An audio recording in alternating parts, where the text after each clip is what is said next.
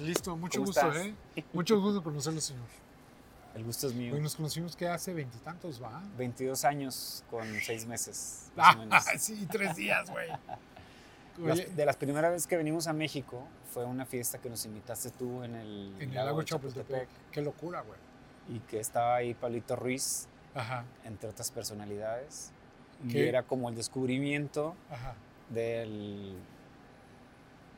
Pues no sé, cuando, cuando empiezas a, a cantar, a, ser artista, eh, se te abren mundos inexistentes. claro.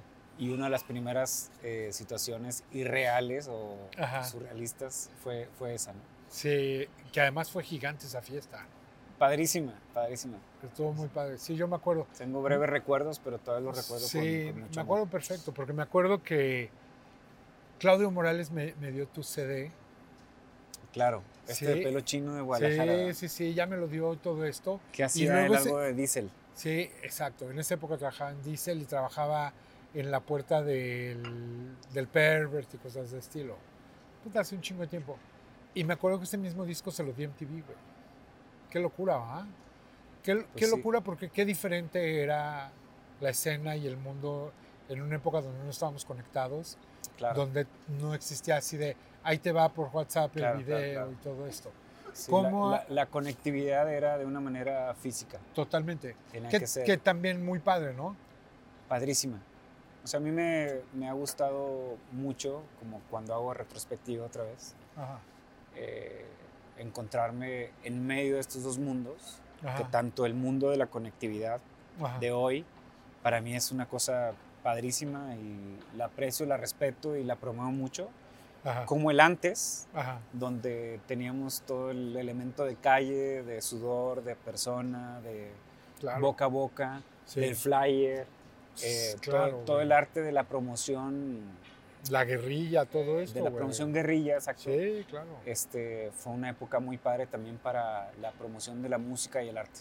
Sí, Y creo que estar en medio de esas dos etapas sí. eh, me hace valorar tanto uno como la otra. Ajá. Y no le tengo despecho como la generación antigua que habla mal De lo ¿no? de del reggaetón o de... Ajá. Para nada, o sea, le tengo como que una admiración a todo lo que viene. Más allá de la admiración, trato de agarrar las herramientas que me sirven para, 100%. para realizar lo mío. Es, un- es una locura eso. Porque bueno, Kinky era, era esta banda como, como nueva entre de rock, dance, electrónica, con un super show.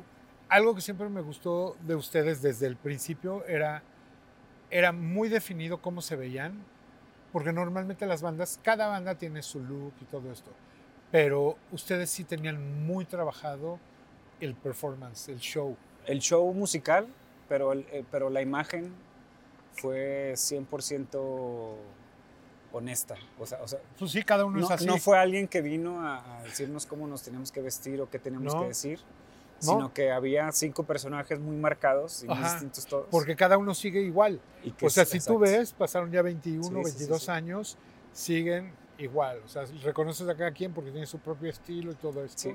Y ya. Entonces fue una banda que se forjó en el norte, el noreste del país, Ajá.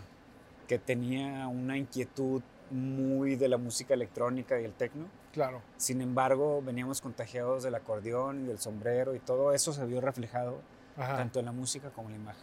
Exacto. Y eso hasta el día de hoy sigue siendo parte de nuestra De su fortaleza. identidad. Claro, güey. Claro que, eh, o sea, te digo, los he visto y medio de gira con ustedes. em, O sea, he visto 50 shows de Kinky, seguro, güey. Los he visto. 49. Yo los he visto en todos lugares, los he visto desde Monterrey, aquí, en las giras de Rock Campeonato, en el Vive, los he visto en, muchos, en muchas cosas. En las típicas fiestas de, de una De marca, marca, claro. etcétera. Y bueno, además de que me llevo con todos, ¿sí? y cada uno hace sus cosas por separado. Tú, por ejemplo, eres DJ, produces video, estás como clavado. Te gusta estar buscando cosas nuevas güey, todo el tiempo. ¿no? Sí. Y, y como decíamos ahorita, o sea, de repente hay, hay veces que dices, pues ahí no está la nueva tecnología, lo voy a hacer. Ahorita me acabas de enseñar tu video que salió ayer, que está de poca madre. Cuéntame un poquito de cómo llegaste a eso. a un momento donde puedes resolver con tecnología, creatividad, hacer algo increíble. Pues creo que siempre en la tecnología eh, va en comunicación directa con el arte. Y creo que este año, en el 2023, desde que salió ChatGPT Ujú. y todo el Open eh, AI y todo lo que significa la nueva evolución de dejar a la máquina pensar y resolver por nosotros trabajos que quizá pensábamos que eran 100% humanos y 100% eh, que se tenían que resolver con un criterio y una moralidad y una postura y una... Ajá. En realidad, si encueramos ¿no? Ujú. lo que son los valores, eh, los colores, la nacionalidad, el talento, el discurso, todo eso tiene como una... Está muy feo lo que voy a decir, pero es una numerología, ¿no? Que se puede traducir a unos y ceros Ajá. y que va de la mano con la personalidad de cada quien.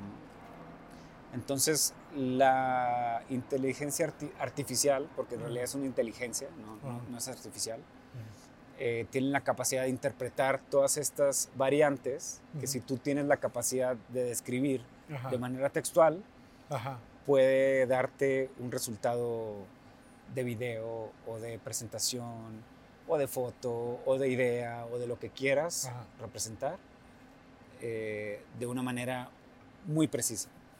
Entonces nosotros estamos aprovechando ese- esa parte, digo que es nueva ahorita, que estamos... Claro, es el principio. ¿eh? Es el principio, Ajá. pero este principio para el final de año va a ser un cagadero. Va a ser un cagadero a nivel, ajá, a nivel artístico, porque obviamente estamos llegando a resultados. Te digo, el video que te enseñé yo, para haber llegado a ese video hace tres meses, Ajá. hubiera tenido que contratar a 18 animadores, Ajá. a cuatro historiadores, Ajá. a un ejército de computadoras para que hicieran unos renders interminables. Y mucho tiempo, güey. Mucho tiempo, o sea, seis meses, Sí. y hoy se resuelve. Y carísimo. Ajá, gracias a esta. Ajá. Pues, Que además, si no te gusta, le dices no me gustó, otra Y versión. hacemos otra versión. Entonces, ese ejercicio se va a poner en todas las variantes de, pues, de las profesiones humanas Ajá. y las podemos aplicar como ayuda. O sea, yo sí creo que el humano Ajá. tiene que estar utilizando esa herramienta, porque es una herramienta, no es, un- no es una entidad que va a pensar por sí sola al día de hoy, ¿no?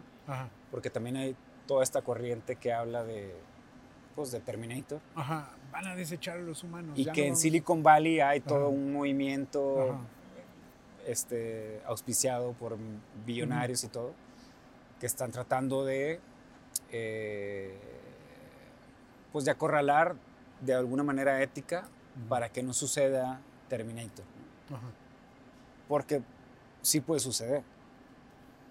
Claro. Estamos de acuerdo que un... Hay una teoría que se llama la teoría del... No sé, no sé si es del clip o del alfiler, Ajá. que habla sobre... Le ponen a una inteligencia artificial a crear clips. Te digo, no me acuerdo si era clips o alfileres. Ajá. Llamémosle clips. Ajá. Entonces, la misión de ese inteligencia artificial es crear Clips. los clips Ajá. los mejores clips al menor tiempo, con los menores recursos. Ajá. Entonces prr, empieza a recaudar toda la información. Va a llegar un momento donde si la humanidad no es necesaria para crear clips, Ajá. ah, si elimino a toda la humanidad, este, podemos ahorrar energía en este aspecto y podemos crear más clips. O Ajá. sea, entonces es una teoría famosa como en este mundo del, del AI, que pues acaba con la humanidad, que puede suceder en cualquier momento. Entonces hay también como una escuela que está cuidando la parte ética, moral y que no nos acabemos, ¿no? O sea, ponerle limitantes a las herramientas que vamos a utilizar, pero Claro. que siguen siendo herramientas hoy en día. Siguen siendo realmente. Que de una forma distante es como cuando empezó Photoshop, que decías, no mames, ya- Exactamente. Ya, lo tengo que hacer más Cuando fácil. empezó el internet, cuando empezó Todo.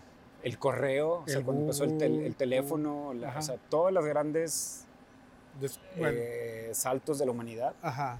Este va a ser uno muy importante. O sea, estamos viéndolo hoy. O sea, el día de hoy lo estamos viviendo. Aquí va a cambiar todos los días, ¿eh? y te digo, porque para el también hay- final de año va a ser un mundo muy distinto. Muy distinto, porque además ahorita pueden poner a que la misma máquina revise las cosas que están revisando. Entonces, sí, o sea, puede ser al- algo muy complicado. Pero bueno, también se vuelve muy interesante y creo que, bueno, es algo que estamos viviendo. Algo que está pasando en las escuelas es que la gente ya no sus tareas, ya le dicen al AI así de, oye, Sí. quiero esto, pum.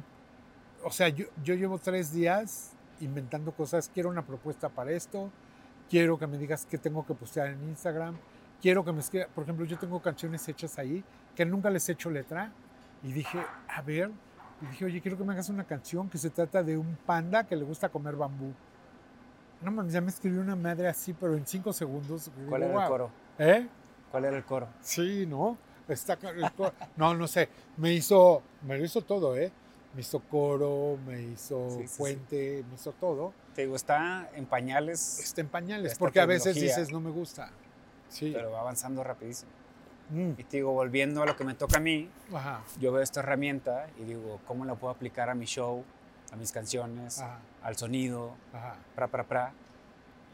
Y pues, güey, qué pendejo el que se ponga en contra y qué pendejo el que se ponga. No, más bien hay que trabas. aprovechar, O sea, hay que claro. aprovechar las U- herramientas. ¿Usas, por ejemplo, Touch Designer? ¿Has usado este software? Sí, 100%. Ahorita acabo de ver que ya puedes usar AI para hacer Touch Designer. Es que ya puedes usar para todo. Güey, imagínate la locura, güey. Porque si de repente ves, o sea, todas esas cosas inmersivas nuevas que vemos que decimos así, wow. Ahora ya le puedes decir a la máquina, oye, quiero, ¿sabes qué? Que pase pum, pum, pum, pum, pum. Y el tema es que la velocidad de- es increíble. Exacto. Es la velocidad y la eficacia con la que lo hace, Ajá. que es ahorrarte una desvelada escribiendo una presentación para Coca-Cola, porque tienes que presentarle. Y entonces, desde el lenguaje del marketing, presenta una propuesta para el ejecutivo Exacto. fulanito de tal, en el Sí. lenguaje de no sé Sí. quién, Claro, güey. con la estética Ya hasta le de- puedes decir, de Ahorita le podría haber dicho, voy a platicar con Gil de. Kinky, ¿qué le pregunto? Dame seis me, preguntas. Me podrá decir, ¿eh? En la mañana le dije, dame cinco preguntas para creativos y me así, pero en un segundo me sacó cinco que no están mal, ¿eh? O sea, ese es así de, what? Está muy cabrón. Y yo Ahora, me doy cuenta, ¿Eh? o sea, cuando hablaban del auto que se iba a manejar solo, ¿no? Ajá. Y yo decía, bueno, pues qué tan difícil es tomar la decisión de que si está en verde pasas, si está en rojo frenas. Ajá. Obviamente hay mil variantes, ¿no? Ajá. Pero digo, pues no es, no es tan complicada la, la mentalidad humana, o sea, ajá. nosotros que nos creemos este ser inteligentísimo, no estamos tan separados de los changos todavía. Entonces, podemos interpretar nuestro lenguaje, lo podemos revolver con la tecnología. Ah, no, claro. ¿Tú crees que Y- mañana, yo creo que ya lo están haciendo, ¿eh? ¿Tú crees que alguien ya está haciendo una rola que diga, esta rola tiene que ser el putazo número uno porque tiene que tener un poquito de esto, pa, pa, pa, pa? Ya de haber ese tipo de cosas, ¿no? ¿Tú crees Sí. que salgan artistas Se llama 100% Dr. Virtuales? Farrell, Oye, se llaman todos, ¿no? se llaman todos, sí. Es lo que tratamos de hacer todos. Bueno, más que nada los productores. Cuando Ah. tienes una filosofía detrás de un proyecto, pues es distinto. Ay, sí, claro. Pero cuando estás sobre los hits, pues sí es como poner en la balanza todo lo que está de moda y ponerlo en la licuadora. Y le puedes decir, quiero que se oiga más cabrón que todo lo que... O sea, puedes decir, mira, estas son mis cinco rolas favoritas, quiero que esta se oiga mejor. Exacto. Quiero que me la mezcles así. Sí, quiero que no haya... Pero lo- a, todo esto es, es- son herramientas, es lo, es- Sí. es lo que quiero transmitir. Mm, O sea, que no, que no funciona en una cosa no sola. funcionan solas. ajá. Ajá. Tiene que haber alguien que canalice, como cuando pasamos de grabar en cinta a grabar en computadoras. Sí, fue un salto abismal, pero sigue siendo la creatividad y la visión del artista 100%. lo más importante para el producto final.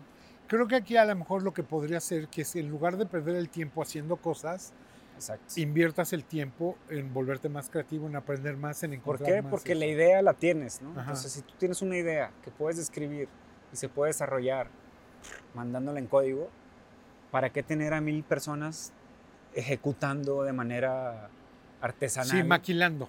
Exactamente. Es saltarte la maquila.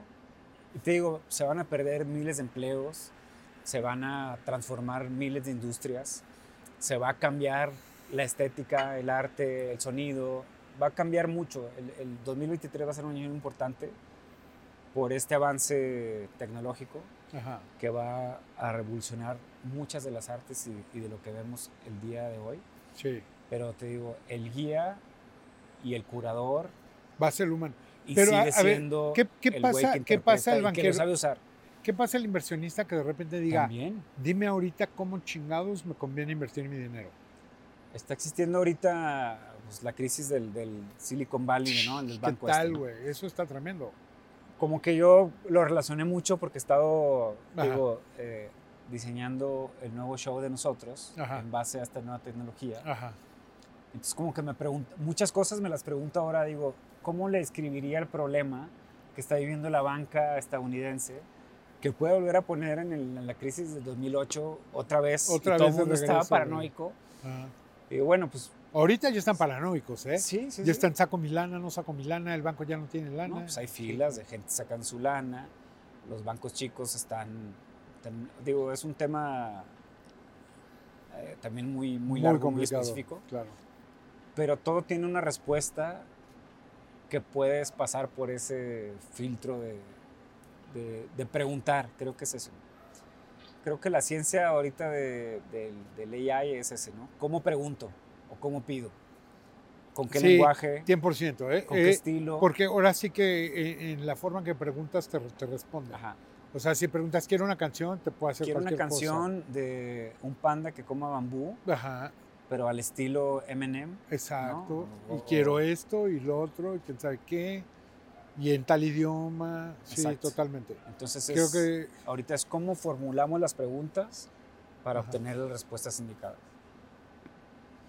Y te digo, yo lo estoy aplicando al show de nosotros en vivo que presentamos pasado mañana. Ajá. No he terminado, por O sea, eso sigues traigo las eso. ojeras. Ajá. ¿Trabajas mejor de noche que de día? 100%. Estás de más día me distraigo mucho. Pues sí, te sales aquí a janguear. Sí. Y luego de noche me da sed. Es el problema. Oye, pero tienes dos días, o sea, ¿todavía vas a avanzar mucho? o- Sí, o sea, eh, como que trabajo con varias gente y también gracias a la pandemia como que Ajá. aprendí a, A trabajar remoto. Outsourcing de Ajá. gente remota que Ajá. me, me da información, la reboto, la edito, ta, ta, ta. Este, la parte de las pruebas de luces y toda esa, esa parte, digo, no va a quedar al 100. Ajá. Sin embargo, O sea, también- ¿vas a conectar el show y lo va a correr una computadora totalmente o vas a tener a alguien ahí manejando luces no, o las dos hay, cosas? siempre hay Sí. todo. A mí me O gusta sea, yo me mucho acuerdo cuando sincronía. empezaste con este tema de las cámaras puestas en ciertos lugares Ajá. y traías una cámara y una cámara te ve el micrófono y otro estaba en el teclado y ese show de, de video que era como un CCTV en vivo. Era, era muy padre verlo porque no, Sí, lo, no sí, le sí. hacía la gente. De repente alguna banda ponía una, pero ustedes tenían un chingo por todos lados. Exacto. Yo en ese entonces me fui a un. te Estoy hablando, ¿qué será? Como el 2004. Sí, hace muchísimo. Entonces, solucionando como el show, eh, pues nosotros nunca fuim- fuimos mainstream, ¿no? O sea, No, nos ha ido muy bien, este, hemos presentado nuestra música en todo el mundo, ajá. pero nunca ha sido un show que haya abarrotado estadios ni que tenga los No. recursos para hacer. ajá. Entonces, eh, eso se lo aprendí a los Flaming Lips. Hicimos una gira con ellos en el 2002 o 2003 ajá. y vi cómo ellos montaban su show. Entonces, Sí, como, manual, que, artesanal. como que uno cuando está afuera del mundo del espectáculo y está todavía tratando, siempre ves a, no sé, ¿no? O sea, ¿quién te gusta A ahorita, cualquiera, no? Daft Punk. Bueno, Ujú. seguro les hace todo su disquera, Ujú, tienen toda la lana. ujú. Siempre culpas a alguien más Sí. por las por las Ah, estos están muy chiquitos, no lo pueden hacer ellos. Seguramente Siempre culpas a alguien más o, o que alguien puede hacer algo mejor porque ellos tienen más recursos o porque Ajá, alguien más les está ayudando. ajá, cuando vi a los Flaming Lips por primera vez, vi cómo armaban su show ellos. ajá, ellos estaban así, antes del show, ajá, hicimos una gira como de 20, 25 fechas ajá. Y se ponían a inflar los globos. Ah, sí, ah, eh, y órale, güey. Oye, ¿qué onda, güey? ¿No te puedes disfrazar tú de rana hoy? Porque tienen un show con muchos Sí, me acuerdo, güey. Sí, sí, sí, sí, sí. Entonces, cuando lo ves en escena, dices, wow, esta producción es espectacular. Ajá. Y ellos la armaban todo, o sea, y terminaba el show, Sí. el güey tenía una canción donde se manchaba de sangre el, el traje, no sé qué. Recogían sus cosas, se subía a la van y el güey manejaba de, de Nueva York a Chicago. ¡Tin! Y llegaba el güey lleno de sangre al día Ajá. siguiente. Ah, todavía, sí. Guau. ¿Y qué onda, Gil? No sé qué. Oye, güey, ¿qué onda? Ayer le hiciste bien de la rana, no seas, no seas ojete. Otra Que- vez, vas. Bueno, va. Es como que aprendí que, pues, Que se puede, güey, el, claro. el- el do it yourself, más allá de pegar o no pegar, pues es como el comienzo de, de armar algo padre. Sí. Bueno, está muy padre para alguien así que de repente tenga la tecnología para hacer otras cosas. Sí, el do it yourself de hoy es. Con la maquinaria, güey, claro, güey. no ¿Qué opinas parar. de la gente que dice, no, yo no, no me voy a meter en eso? La gente que se niega a- a- a- al presente, güey, porque eso ya no es el futuro. Pues sí, yo alguna vez escuché un, un quote, no me acuerdo quién lo dijo, y decía, en el momento que la tecnología eh, te sobrepasa Ajá. y le tienes que pedir a tu hijo que te grabe en la videocasetera la novela, en ese momento tu hijo deja de, de tenerte respeto. Y eso es verdad. O sea, el momento que tu papá te dice, no, es que yo ya... Ahí ya, ahí ya tú te sientes parte Con del poder, presente claro, y sientes que tu papá ya necesita estar en una casa de ancianos. Es, es muy cabrón porque yo hasta hace unos años conocía gente, ejecutivos, que los mails, la secretaria se los imprimía y se los ponía en el escritorio. Y literal, o sea, los veían en papel, nunca los veían en la computadora, güey. Por eso, o sea, ¿y eso qué te, qué, qué No, te pues estás en el hoyo, güey. Ya, bye. Está cabrón. Si no estás al día, es eso. O sea, ustedes podrían ser una banda, como hay muchas otras, que siguen haciendo sus rolas igual, y hacen sus videos igual y todo esto. No les interesa. Creo que está muy padre porque Y hay también gente es respetable y también hay... Cada quien, hay creo que también estamos en el momento donde todo se sí, vale. todo se vale. Todo se vale. Y respetamos lo que hace todo el mundo. Está increíble.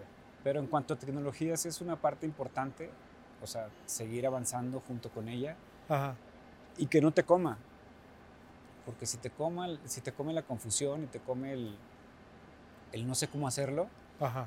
eh, te digo, más allá de que no puedas hacer tu misma labor de una manera efi- eficaz, Ujú. también el respeto, que es una parte importante de las generaciones nuevas, se pierde. Y esa parte creo que sigue siendo muy valiosa en el arte Ah, o, en la, o en la totalmente. comunicación. Claro. O sea, es vital. 100%. Quizá en la banca o Sí. en no sé qué aspectos Es otra cosa. es otra cosa, pero... ¿Qué en- tanto se te acercan chavitos a que los produzcas, a que los ayudes o cosas de estilo? Pues sí hay, Ajá. eh, y yo trabajo con mucha gente joven, Ajá. procuro más bien trabajar con gente joven, Para estar al día. eh, pues porque se me hace más fresco la visión siempre Está de, más divertido, güey. de la gente más joven que yo. Ajá. Digo, en un momento como que estás empezando y ves a tus ídolos como aspiracional, Ujú.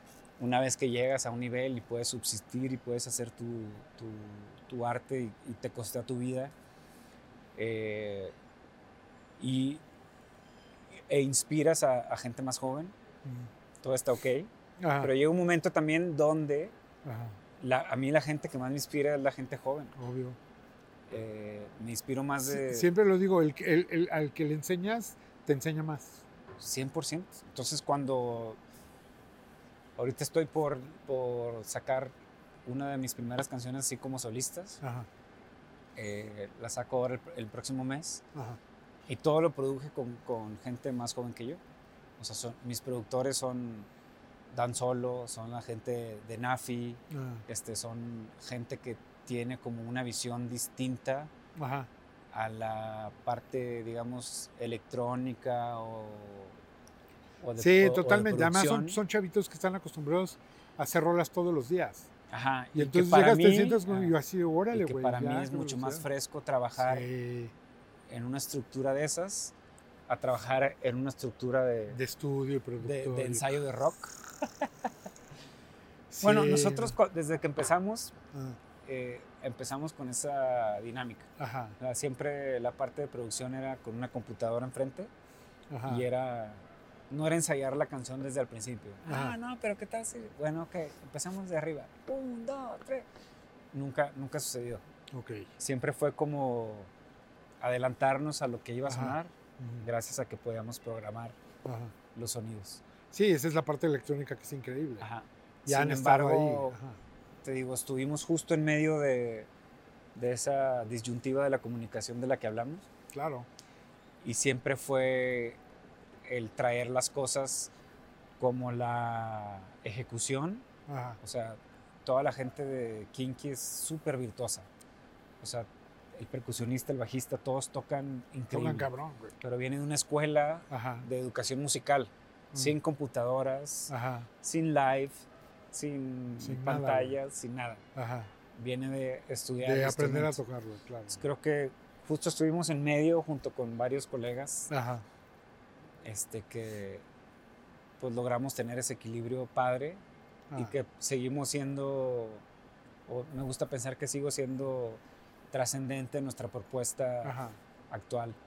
¿Sientes que Monterrey jugaba en una cancha diferente? Porque era muy diferente el sonido del DF, de Guadalajara, de Monterrey o de Tijuana, ¿no?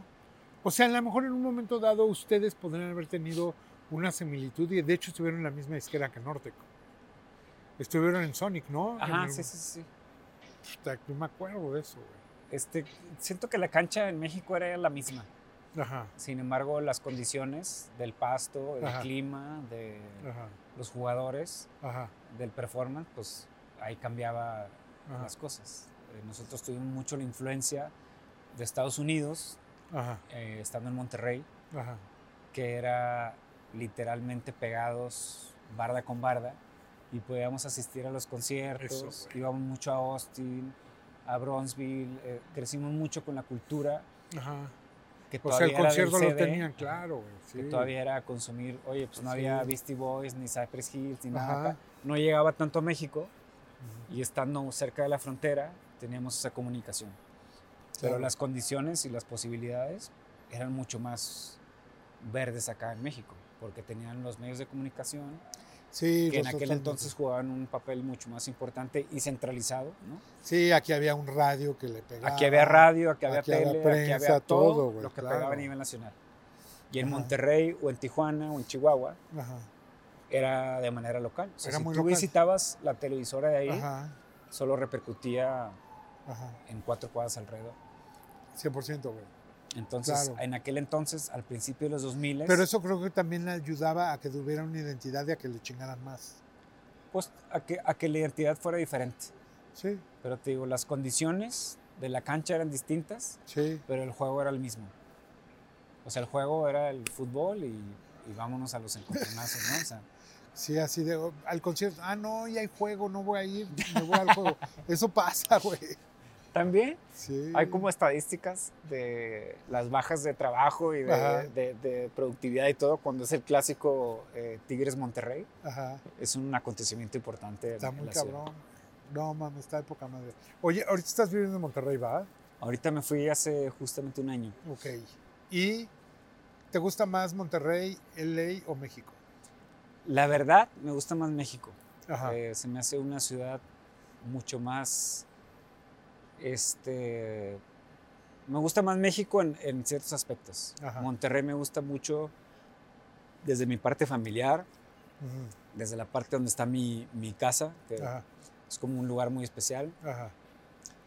Y desde que siento algo en la sangre cuando estoy ahí, que es.